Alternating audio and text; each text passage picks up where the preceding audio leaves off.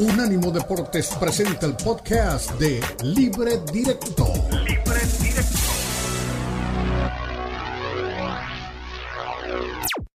Libre Directo en Unánimo Deportes.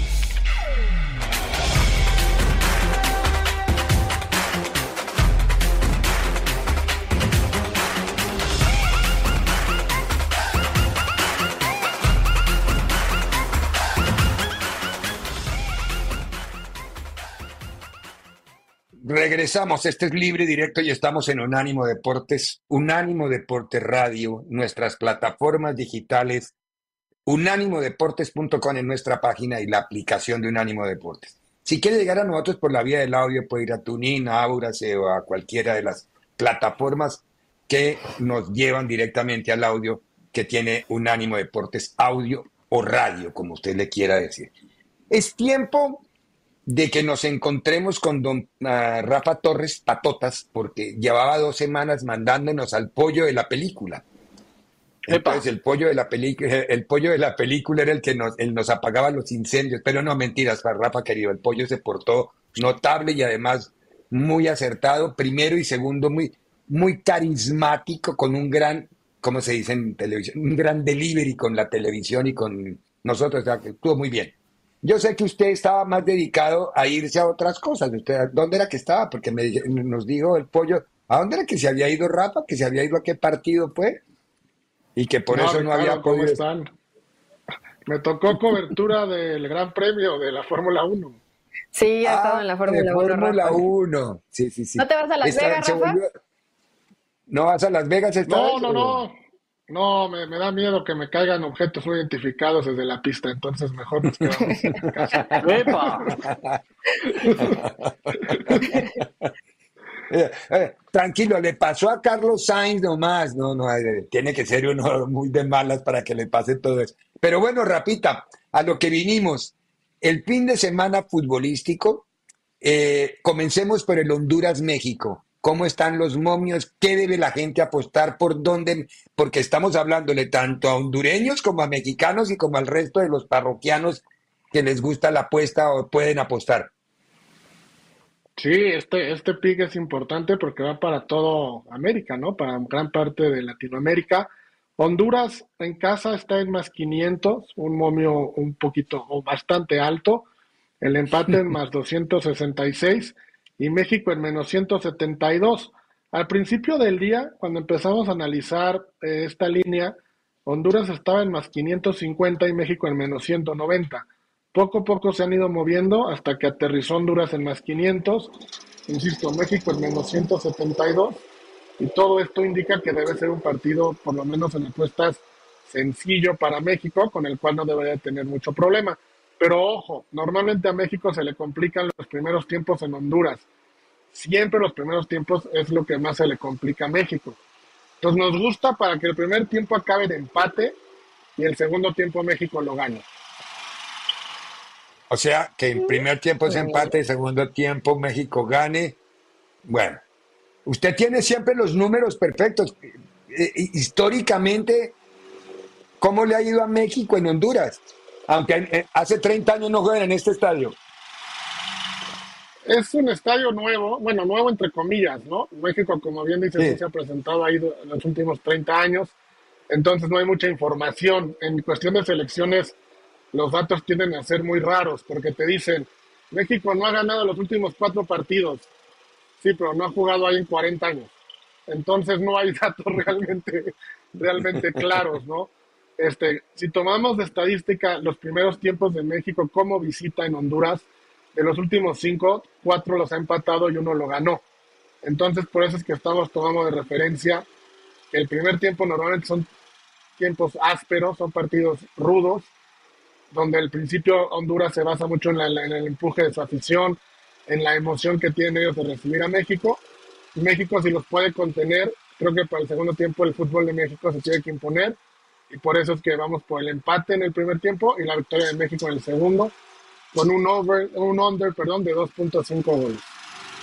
Cuando Osorio era técnico de la selección mexicana, fueron y ganaron en Honduras, era en San Pedro Sula el partido, y hacía como 20 años, 20 y pico años que no ganaba México en Honduras. y había con, Osorio ganaron. el primer, el primer partido, con ese debutó Osorio, en ese primer cuadrangular, porque no era el definitivo, sino fue en el primer cuadrangular. Le fue muy bien. el desastre vino después de Copa América y bueno, en el Mundial ya tuvo, ya tuvo otro resultado. Y yéndonos, y yéndonos más atrás, en la eliminatoria para Estados Unidos 94, México fue y les ganó 4-1 en Tegucigalpa con goles de García Aspe, de, de de Luis García. Y en ese entonces México llevaba 30 años sin ganarle a Honduras en Honduras. Pero insisto, no habían jugado ahí. Entonces, los datos con selecciones hay que tener mucho cuidado, porque pues en el 90 México no había jugado eliminatoria. En el 86 fueron anfitriones. Y en el 82 y para atrás se jugaba en una sola sede. Entonces todos decían, México lleva 30 años de no jugar, de no ganar. Sí, pero ha jugado una vez en esos 30 años. Entonces, en partidos de selecciones hay que tener mucho cuidado con esos datos. Muy bien. hablando, hablando, de este partido, perdón, Ricardo, de selección, ¿hay algo a qué apostarle a quienes van a anotar por parte de México? O sea, hablabas del primer tiempo, a lo mejor va a ser un poquito eh, parejo, donde más bien de fuerza, de encontrar, apostarle a Henry, apostarle al Chaquito apostarle a Quiñones? ¿Hay a quién apostarle que nos convenga en este partido? Pues mira, Eli, de que nos conviene en términos de apuesta, nos conviene el que el cualquiera de los que mencionaste, porque todos son positivos. Tanto Chaquito como Quiñones, como Henry, e incluso Raúl Jiménez también está en positivo, eh, el eh, Irving Lozano, el Chucky también.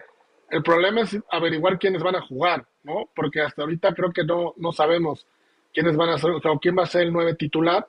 Podemos esperar unos minutos antes del partido, poner la apuesta y en cuestión de goleador tenemos la ventaja que si el jugador al cual decidimos apostarle que haga un gol no juega, se nos regresa nuestro dinero.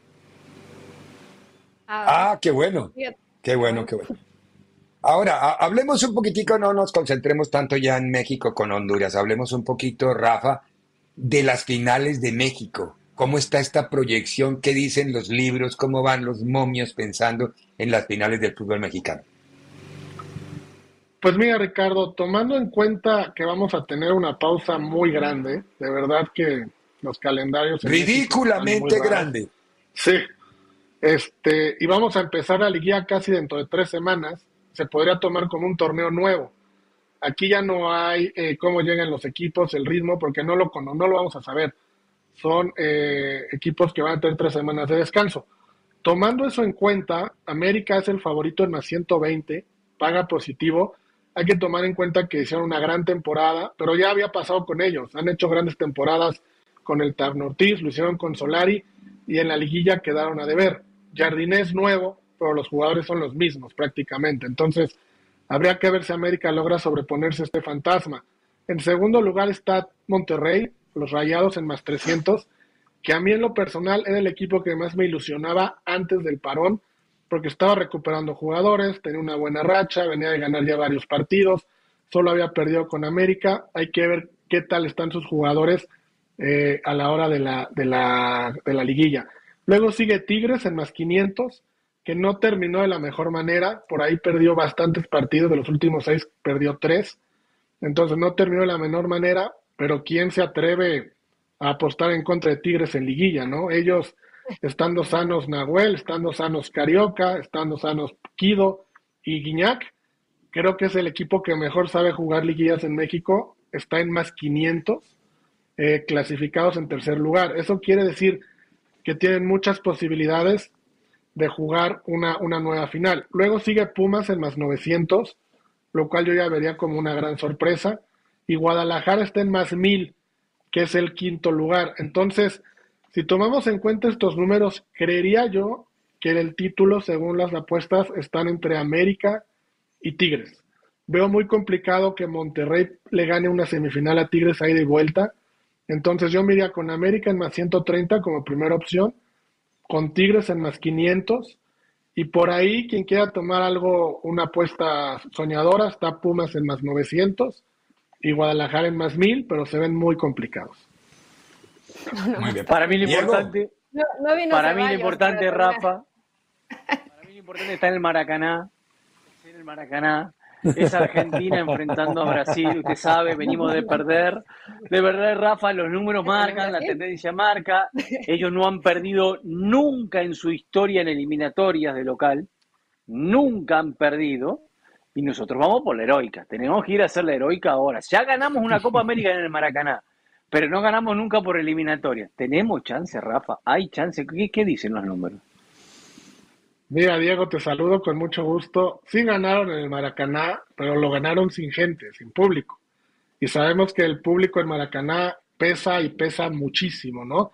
No menosprecio la victoria de Argentina, mucho menos, pero en temas de apuesta hay que tomarlo en cuenta.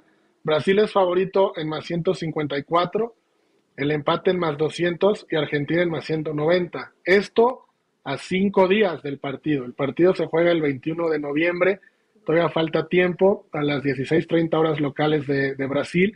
Entonces está abierto para los dos. Hay que ver si hay algún lesionado, como ya platicaban ustedes hace ratito o discutían. perdieron a Vinicius, perdieron a Vinicius, a Rodrigo. Exacto. Perdieron varios. Ese es un, exacto, es un dato importante. Hay que ver si no suelen por ahí otro más. Argentina parece que está entero. Yo creería que el número tendría que cambiar. Habría que darle un poquito más de respeto a Argentina por lo menos igualarlo, bajarlo a lo que tiene Brasil, porque están lesionados y el campeón del mundo, se pare donde se pare con Messi, es el campeón del mundo. Y no creo que vaya a perder dos partidos de forma consecutiva en una eliminatoria.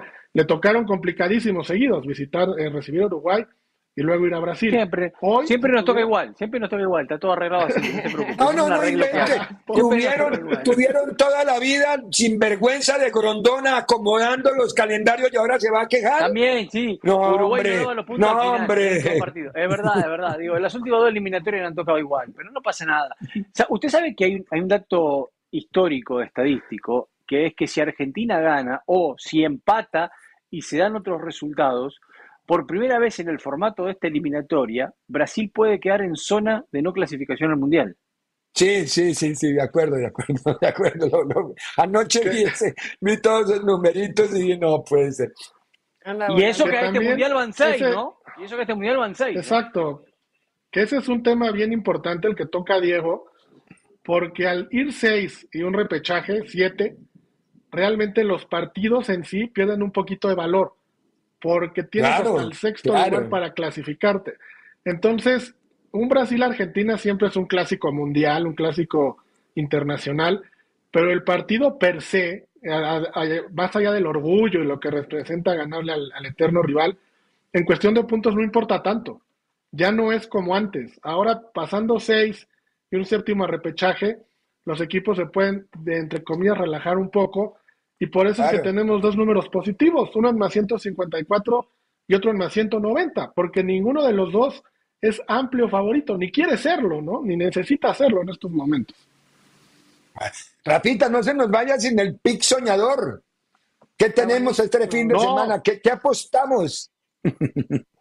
El pick soñador estuvo bravo de sacar porque no hay muchos partidos de fútbol eh, parejos, la verdad, eso es la verdad. En Europa los momios no nos ayudan, pero nos vamos a ir con cuatro, cuatro partidos que se juegan en diferentes días. Hoy en el Honduras bis México nos vamos a ir con el under de 2.5 goles. No creo que haya más de dos goles. Luego mañana vamos a jugar Alemania en contra de Turquía y vamos a apostar porque gana Alemania. Creo que en casa esta nueva Alemania tendría que ganar. Luego, el mismo día de, de mañana, Francia en contra de Gibraltar Francia es amplio favorito, pero nos vamos a ir con el over de 5.5 goles. Está pagando muy bien y creo que Francia tiene todo para, para aplastar a Gibraltar. Y el otro partido es este que estábamos hablando, de Brasil en contra de Argentina. Para no meternos en problemas, nos vamos a ir con el ambos anotan. Ambos vienen de perder, ambos deben de, de salir a atacar. Nos vamos a ir con el ambos anotan de Brasil-Argentina. Si se cumplen esas cuatro posturas, cobramos más 1.200 por cada 100 dólares, 1.200 dólares. Muy bien. Esa está buena, esa está buena. Esa está muy bueno, Rapita.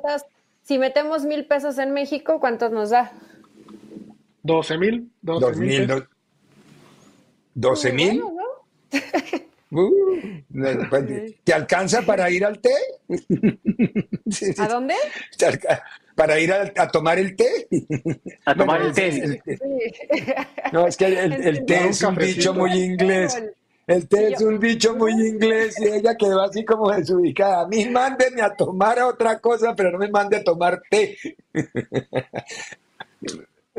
Rapita, un, y te un abrazo, muchas gracias. Te mando un regalo a México. Bueno, te lo llevo, Excelente. Te mando, si estamos bien cerca. Exacto, México y Pachuca están a 45 minutos. ¿Con tránsito o sin tránsito pesado? No, ah. sin, sin. No, con, estamos como a tres días. Abrazo, Rafa. Ha sido un placer y un gusto volverte a tener y muchos éxitos. Y aquí te esperamos la próxima semana. Que la pases bonito, Rafita. Muy buen fin de semana. ahora viene, ahora viene el show grande de Rafa que se llama Unánimo Bet, después de terminado justamente nuestro show de mm, libre directo, ¿no, Rafa? ¿Ahí van a hablar del premio de México? ¿Del premio de Las Vegas o no? Sí.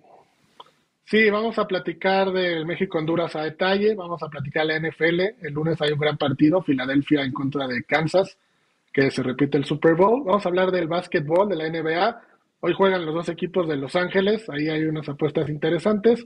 Del Gran Premio de Las Vegas y vamos a dar unos cuatro o cinco parlays mágicos para que hagan dinerito este fin de semana. Ahora sí, Rapita, muchas gracias por habernos acompañado. Vamos a la pausa y a la vuelta de la pausa escuchamos a Bielsa y escuchamos a Scaloni y si podemos escuchamos a Messi porque hubo bombonerazo. Así es, ¿no? Esta vez fue bombonerazo.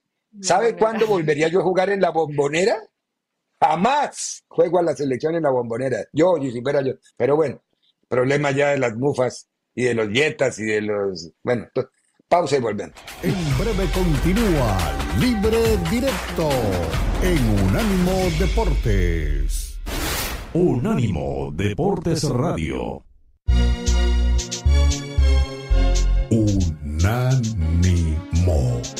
Deportes.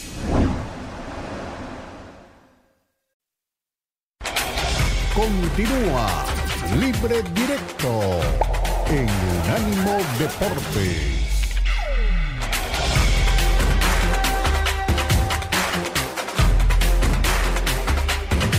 No, no estuvimos nunca cómodos. Eh, ellos eh, merecieron el triunfo, sin duda. Eh, no encontramos, no encontramos los caminos nunca, esa es la, realidad. Eh, intentamos eh, en segundo tiempo corregir con algunos cambios, pero, pero bueno, no parece que no era el día, pero de todas maneras repito que es, es mérito de, ellos de cómo, cómo jugaron. Entrenador, ¿cómo te va? Javier Aparicio, estamos en vivo para Equipo 10 en Salta. Eh, ¿No era el día por algo en especial?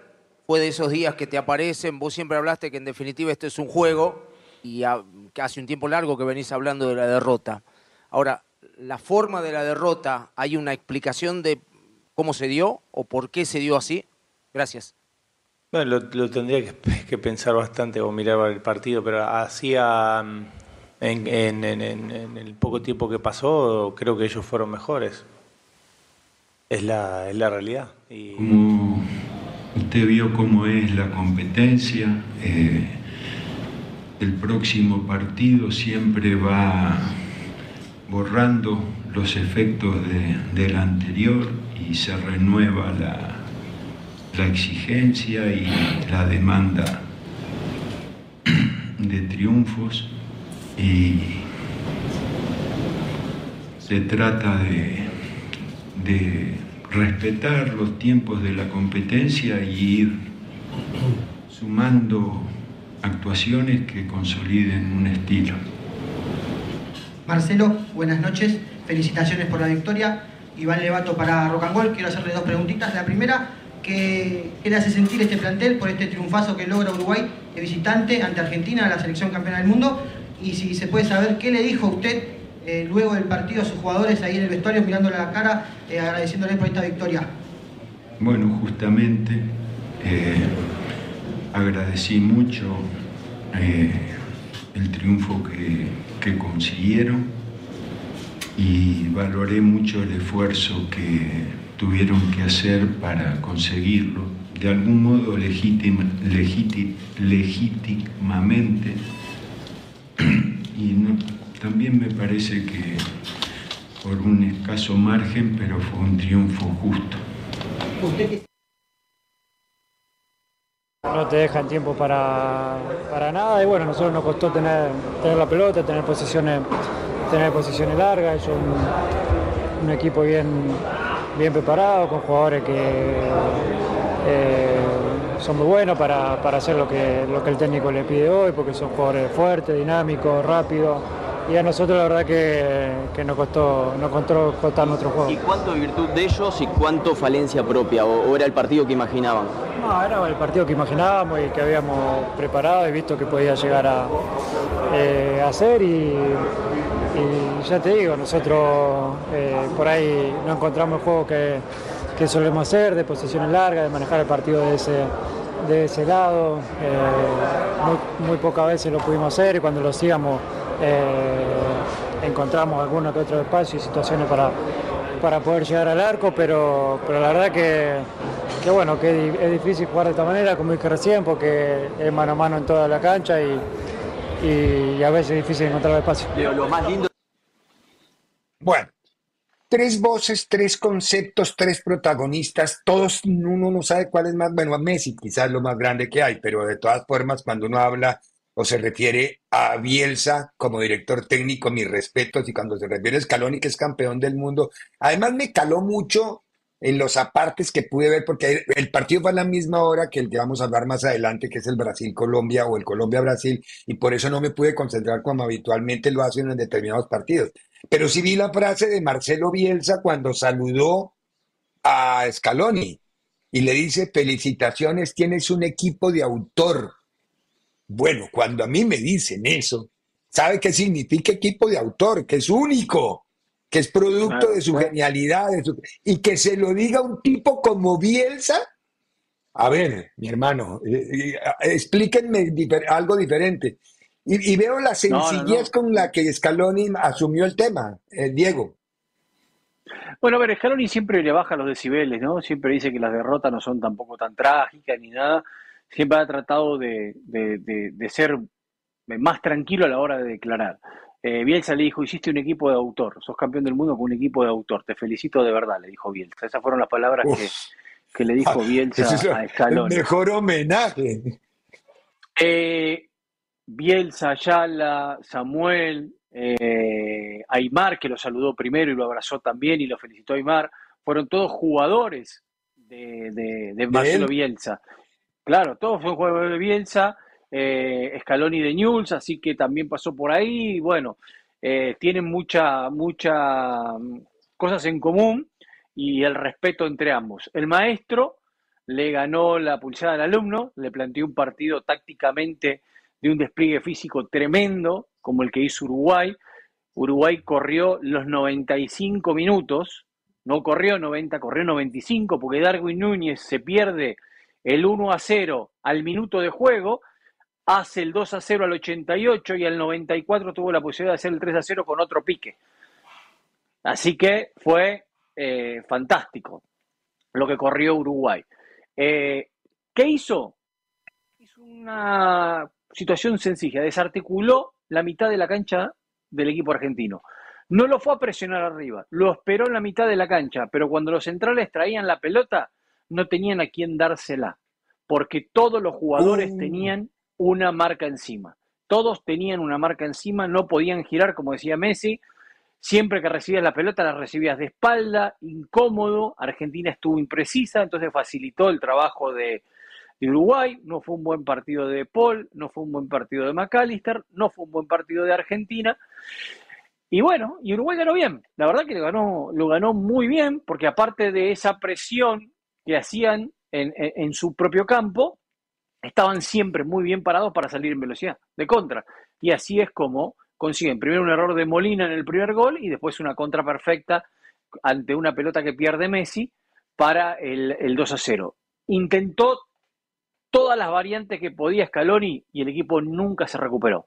nunca funcionó, porque el trabajo de Uruguay fue perfecto. La verdad que el trabajo de Uruguay fue perfecto. Argentina jugó 10 minutos el primer tiempo bien, después no pudo jugar nunca más cómodo. Y además, además recibió el gol muy temprano y si ante un equipo te anota temprano, un, equipo que está jugando bien y que está concientizado de que tiene que correr los noventa y tantos minutos, es muy complicado salir de ese en, tuerto y de ese entorno. Eli, ¿tuviste algo? No vi el partido en vivo, de hecho te preguntaba más noche, pero tuve la fortuna de llegar a su casa ya tarde y ver que pasaron un resumen muy largo, como de 60 minutos. Entonces, pues la verdad que pude ver, no todo el partido, pero una buena parte del partido que sí te da una referencia. Y hay que destacar las, dos, las dos cosas, ¿no? Una, que obviamente le está ganando Uruguay a la selección que no se nos puede olvidar hoy porque perdió este partido contra Uruguay, a la selección que mejor estaba jugando para mí en el mundo con un conocimiento de lo que tienen que hacer, eh, con no solamente diciendo es que somos campeones del mundo porque tenemos a Messi, no, con un gran colectivo. Pero cuando no te funciona el medio campo, que es algo de las fortalezas que tiene Argentina con McAllister y precisamente con Rodrigo de Paul, pues evidentemente eh, te pueden hacer daño y lo hizo perfectamente bien Uruguay, cómo le cerraron los espacios, cómo fue un equipo bien compacto y ver ya la mano de Bielsa, que ya se venían viendo, ¿no? Algunos destellitos, pero cuando tus dos laterales son los que te marcan el primer gol, los dos llegan a línea de fondo. Lo de Viña, de cómo, peleó, cómo peleó esa pelota y después por el otro lado Araujo cerrando. Araujo. Se habla que es, eh, que es lo mismo que veíamos, por ejemplo, con el Es trabajo del entrenador.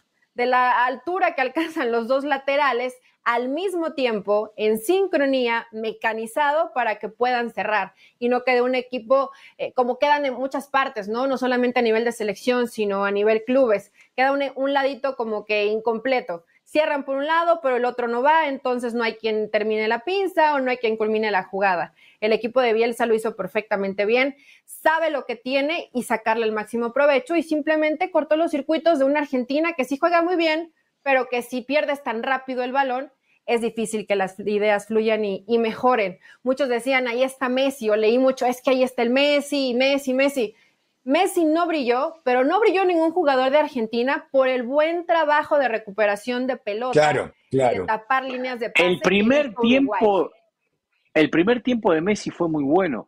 Es más, Messi es el único jugador que cuando se calienta juega mejor porque los otros jugadores argentinos cuando se calientan, porque hubo mucho, es verdad, es verdad. hubo mucha situación de calentura de peleas, ¿no? Con Ugarte. ¿Qué le dijo Ugarte? ¿Qué fue lo que le dijo Ugarte a Messi que lo sacó de onda? No, a Messi no, se lo dijo a De Paul, pero Messi salió en defensa de De Paul. ¿Para De Paul? Ah. No, le puedo, no, se lo puedo repetir igual, eh, pues está la señora acá presente, así que no lo podemos repetir. Eh, pero eh, eh, bueno, no, ya convive hace años, ya señora. Eh, pero está, pero a ver, que fuera la más de malas, Forni. Messi, Messi se calienta y juega mejor. En el segundo tiempo Messi no apareció. Estuvo, ya me parece que ahí le pasó factura el no tener competencia fuerte desde hace ya como tres o cuatro semanas, porque el partido amistoso contra New York City que hizo Inter Miami no fue una competencia tan fuerte, no. no es, no es la liga, entonces ahí creo como que ya se cansó y facilitó que lo tomaran más, porque cuando Messi agarraba la pelota ya tenía dos o tres jugadores encima. Eso tiene que ver también con una falta de fuerza física o de velocidad por parte de Messi que facilitaba que los uruguayos lo capturaran más fácil. Pero nada que discutir, o sea, fue mejor Uruguay. En eliminatorias, Uruguay no había ganado nunca en Buenos Aires. En eliminatorias, sí ganó Copa América, en Santa Fe nos ganó y todo. En eliminatorias no ganó nunca.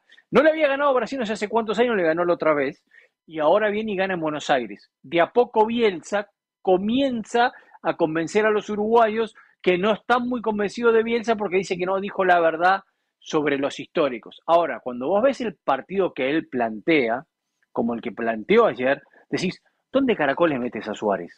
No podés.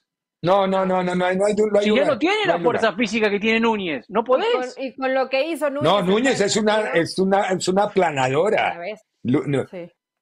Por eso admiro al Liverpool, es que ponga, ponga esos tres que tiene el Liverpool arriba, cuando arrancan a jugar y con fuerza. Oh, Pero bueno, de eso vamos a seguir hablando. Donde Messi solo le faltó aplicar el andapa ya bobo, pero se enojó porque dice que los chamacos son irrespetuosos. Eso sí no me gustó de Messi. Está bien, que te rezonguen en la cancha, que te repartan unos cuantos, unas cuantas pataditas, bien entendido, para que se...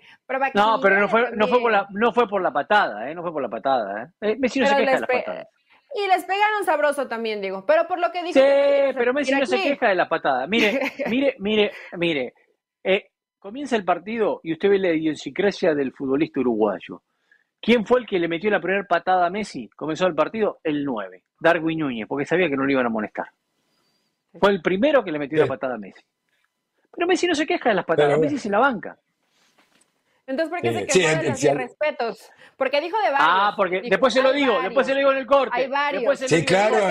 en, la, en, la, pausa, en la pausa le cuenta qué fue lo que le dijo Garte a De Poli, por eso salió Messi ahí al, al, quite. Bueno, tenemos que ir a la pausa. A la vuelta de la pausa, por fin le ganó Colombia a Brasil en las eliminatorias. Y un partido que yo pensé que iba a ser muy largo porque empezó perdiendo Colombia muy temprano. A la vuelta escuchamos a Lorenzo y escuchamos a, James y a Luis Díaz, que fueron los tres protagonistas de esta película. En breve continúa Libre Directo en Unánimo Deportes. Unánimo Deportes Radio. Continúa Libre Directo en Unánimo Deportes.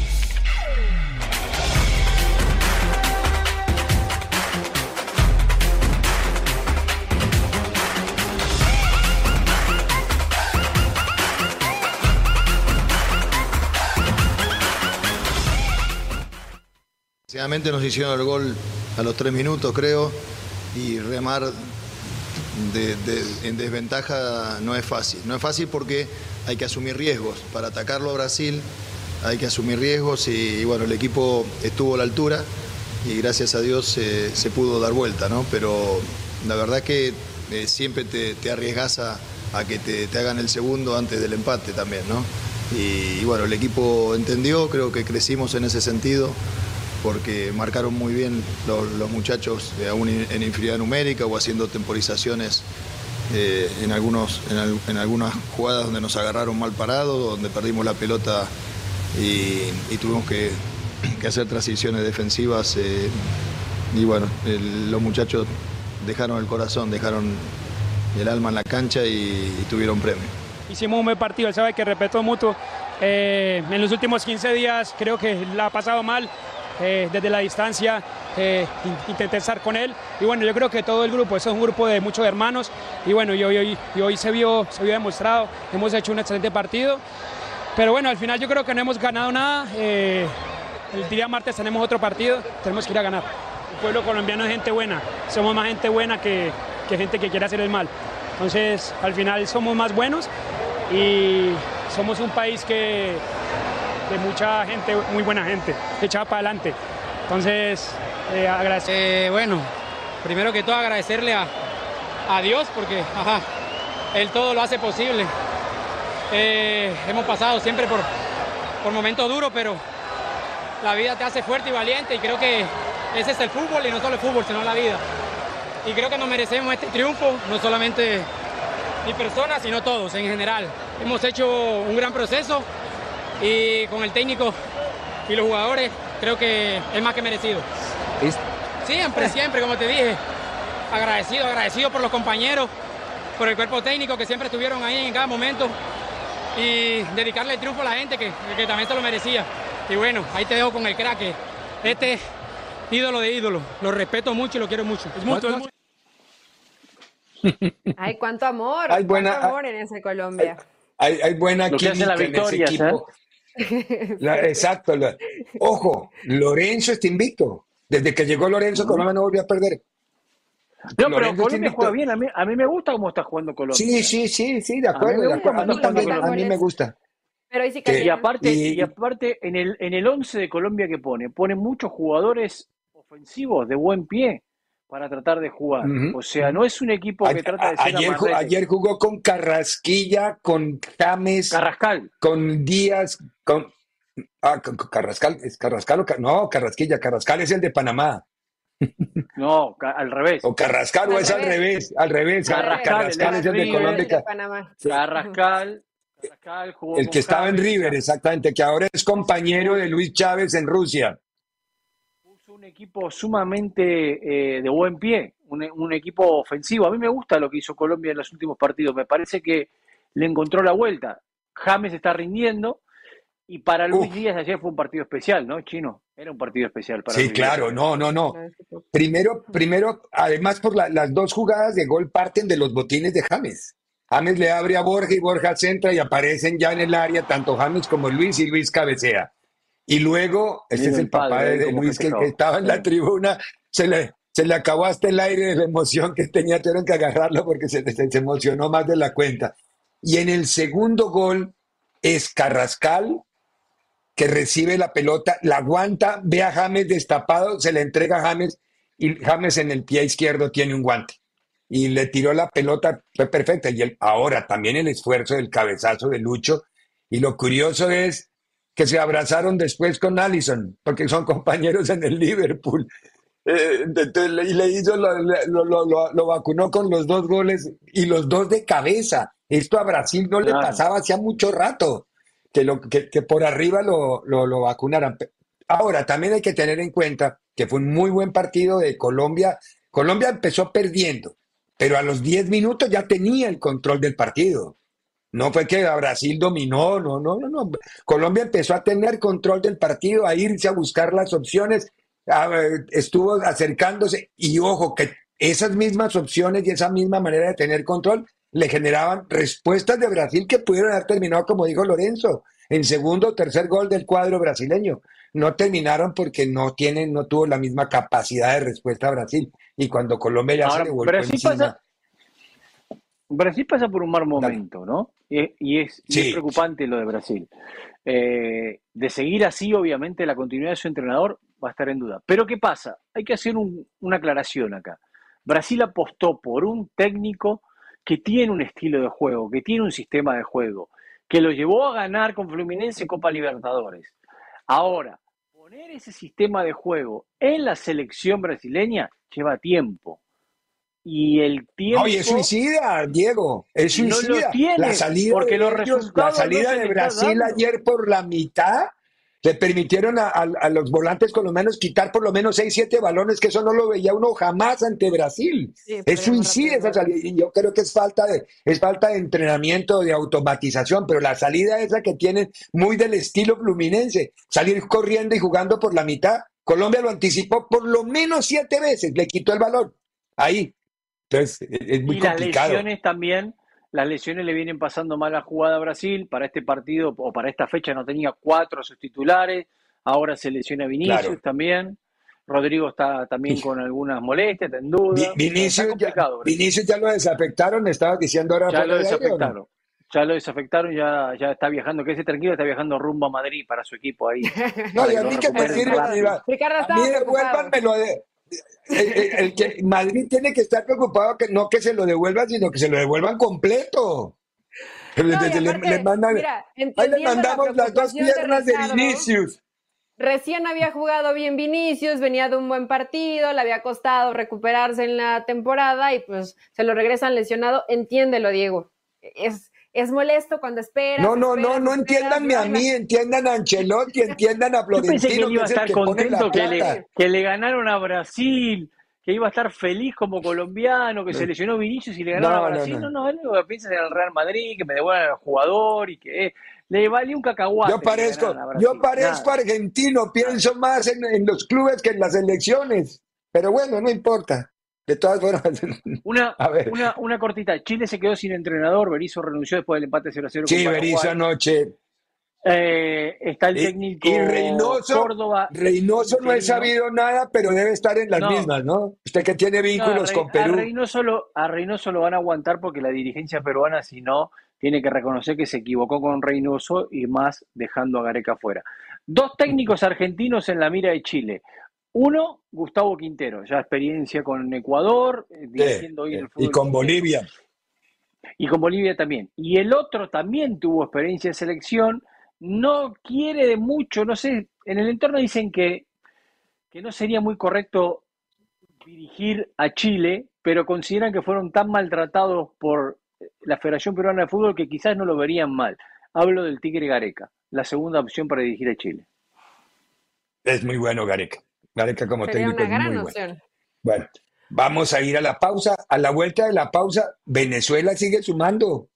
Hay de a uno esta vez, pero sumando en Maturín, empató con un Ecuador que tiene un equipo mucho más sólido, pero terminó el partido con paridad y Venezuela sigue todavía en la zona de clasificación. Está en el Mundial, y eso no lo había aprobado todavía la selección de Venezuela. En este momento, en presente, Venezuela está en el Mundial. Vamos a la pausa y escuchamos a los dos técnicos que se enfrentan. Continúa Libre Directo en Unánimo Deportes. Unánimo Deportes Radio. Unánimo Deportes.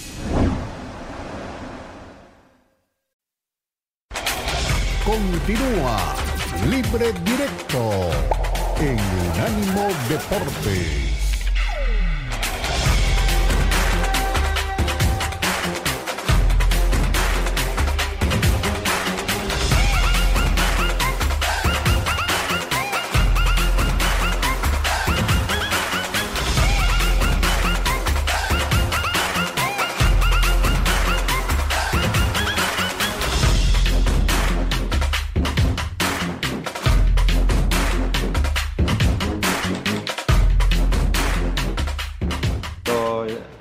Este caso y creo que, que la decisión pues hubiera sido acertada cualquiera de las tres que teníamos hoy, pero creo que Alexander ha estado a un, gran nivel y ha ayudado, ha ayudado al equipo en todo. Hemos mantenido la portería cero, eh, ha hecho un buen trabajo y estamos muy satisfechos con él. Continuamos con Andrés Villamarín, Radio La Red. Gracias, Caro. Eh, profesor, ¿cómo le va? Buenas noches. Buenas noches. Eh, ¿Qué de análisis usted tiene del partido? ¿Cómo observó el funcionamiento de la selección? Eh, ¿Siente que el punto el día de hoy es favorable? Evidentemente, si hace, si, que se hacen los deberes el próximo día martes en Quito. ¿Cuál es la valoración ya después de este 0 a 0 aquí en Maturín? Le agradezco. Buenas noches. Gracias. Bueno, cada uno pues tendrá su lectura o sus expectativas.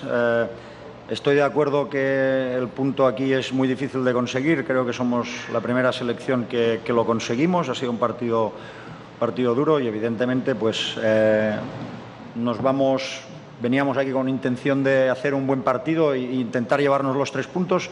No ha podido ser, nos hemos llevado uno que lo valoramos muy positivamente también, de igual manera. Y el análisis del partido, pues bueno, creo que que hemos tenido buenas, buenas fases en el juego. Eh, en algunos momentos hemos pecado de precipitación y de que hacer que el juego fuera un poco de ida y vuelta, que era. Muy bien. Félix Sánchez, el técnico de Ecuador. Eh, a ver, sáqueme una duda, Diego. El Bocha Batista estuvo muchos años en Argentino Junior, ¿no? El, técnico de ahora Venezuela. Sí, pero no, eh, a ver, tuvo su formación en Argentino Junior y fue en algunos momentos técnico de Argentino Junior en, divisiones inferiores también. O sea que eran, eran dos técnicos de escuela, tanto el Bocha, la escuela argentina, como Sánchez fue 20 años director técnico de las divisiones inferiores de la Masía. Este, si bueno, lo dejan trabajar. Él es, él es el que lidera el proyecto de Qatar, la Academia. De acuerdo, de acuerdo, de la Spire. Exacto, es con él. Él viaja a. Perdimos el audio de Diego. Perdimos el audio de Diego. Se fue un momento. Se le fue un momento el, audio a Diego. Después le dan a él la selección de Qatar. Ah, ok, muy bien. Eh, sumó Venezuela, sumó Ecuador, es decir, Ecuador jugó en Maturín, que es complicada la mano, y ahora con este Venezuela hay que tener mucho cuidado. Y esperemos que el próximo martes se ponga al día el tema de la eliminatoria mundial. El otro partido fue el de Bolivia, que le ganó, estrenando técnico brasileño, le ganó a la selección peruana. Perú también está en problemas serios. Estamos llegando al final, sí. 2-0, estamos llegando al final. ¿Le, ¿Le escribieron a doña Elisa de Patiño o no le escribieron a doña Elisa de Patiño? de nuevo. Eh, saludotes, mis parceros. A ver, don Ricardo, México es un país en desarrollo para ser una potencia mundial, o sea que quizá Quiñones sea el último en ser viral. Eh, ok, gabinetero, saludos. No entiendo. No, le entendí, gabinetero, qué me quiso decir, pero bueno. Luis Piño Rodrigo, saludos y abrazos desde Chicago para todos, hasta el Ojitos que se dignó, se dignó a venir. No, me abrieron la puerta, me abrieron la puerta, qué distinto. No, no, no, me abrieron la puerta, qué distinto. Ahora ese trabajo lo hace por ni no yo. Ah, o sea que a mí no me echen Quería ver los ojitos de Diego en este espacio. México solo de invitado en pocos años con selecciones sub-23 ya jugó finales de Copa América. Sean objetivos, si México hubiera jugado Copa América desde los años 30, ya hubiera mínimo ganado 10 Copas América. Bueno, ah, ah Colombia no le ganó a nadie, la peor Brasil de la historia, hasta Venezuela lo humilló en el Maracaná. Sean objetivos. Saludos, Néstor. Gracias, no estamos de acuerdo, pero gracias. Emanuel, por tercera vez. Unánimo Deportes Radio. Este fue el podcast de Libre Directo, una producción de Unánimo Deportes.